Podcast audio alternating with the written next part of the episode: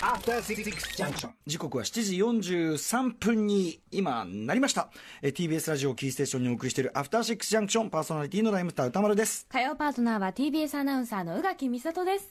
さあここからはまだ名前がついていない日常の場面や感情に新たな名前を与え声高に提唱していく新概念提唱型投稿コーナーです。あそういえば宇垣さんあのシュープレの連載でも列ね、はい書いてましたね。列から逃れに北海道。当たり前のように列ってね 夏がなくなったこれはもう提唱していきたいと思います。ありがとうございます。あなんだけど、まあ、列列機構はまだまだ続くっぽいですけど、はい。まあ、一応このコーナー8月いっぱいということなので今週で終わってしまいます、まあ。夏いやさ列限定のこちらのコーナー。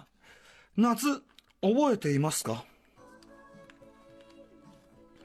ねえまあでも本当にその35度以上40度も出ちゃうようなところもいっぱい出ましたし、あと同時にまあなんかねあ大雨降ったり台風が来たり災害も多かったりで、まあとにかく散々な落ち着かない天気でしたね、ええ。今年こそは皆さん夏というのをクソと読むこれね、えー辞書に載せること賛成していただけると思いますそんなね、えー過ぎ去った良き夏の思い出もう皆さんのね、えー脳裏にあるね幻想にしかないと思います。思い出でしかありませんね。思い出もただ美化された思い出の中にしかないと思います、はい。その皆さんの美化された夏の思い出を、えーメールで送っていただき、えー、宇垣さんとか日比さんが粉々に打ち砕くという そういう形式のコーナーに。昨日ちょっと私性格悪かったなと思って帰ってから反省しまいした。やいやいや、結構でございます。存分に、存分にお願いいたします、総裁。では、本日は総裁読みということでよろしくお願いします。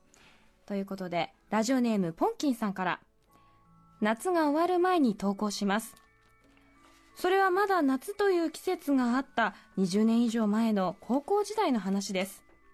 当時の僕は成長期の真っ只中で慢性的に睡魔に襲われ続けほぼ全ての授業で居眠りをしている生徒でした。眠かったね。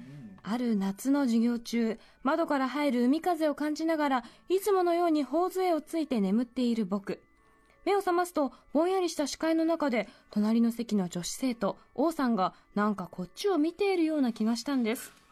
でも眼鏡を外して寝ていたので確証がつかないまま僕は二度目を決め込みました。二度寝を決め込みました、うん。ちなみに王さんは顔もスタイルも大人びていて親は医者で本人も医学部を目指している女の子。ナード感あふれる文化系の僕からすると王さんは手の届かない存在数日後またいつもの居眠りから目を覚ますとやっぱり王さんが見ているような気がして今度は眼鏡をかけて確かめてみました。そしたら王さんこっちを見ているんです。映像が浮かびますね。しかもエスケのある微笑みを浮かべて。それは気恥ずかしいんだけれどむずむず気持ちがいいかなりいい感じの視線でした。本当か？大丈夫か？さらに数日後の古文の授業中 例によって居眠りをしていると。明らかに自分を中心としたサラウンドな笑い声を感じ目を覚ますとみんなが僕を見ています。どうやら別の男子生徒がいびきをかいて眠っていてその彼に古文の先生がどうせ眠るならポンキン君みたいに静かに眠っていてくださいとたしなめ 結果的にそいつより僕の方が笑い物になっていたというわけです。うん。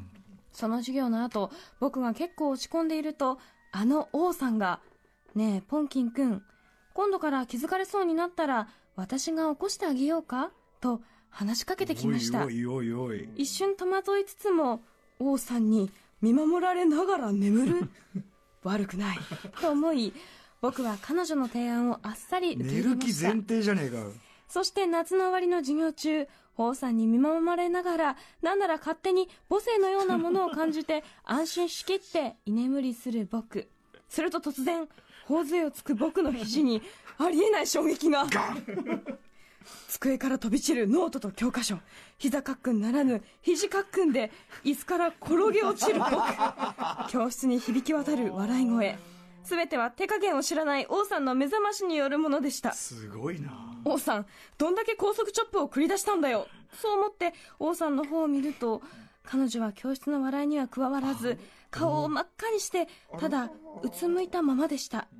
その恥ずかしそうな横顔を見ていたら、王さんを責める気持ちにもなれず、黙って僕は椅子に座り直し、授業はすぐに再開しました。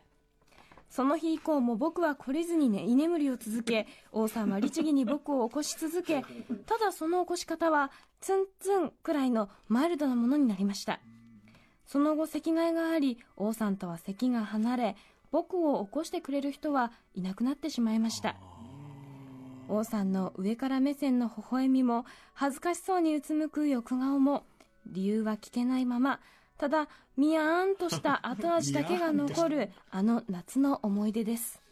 ああこれはこれはいい。なんか名編じゃないですかちょっと。これはいい。これはいい。これはいい。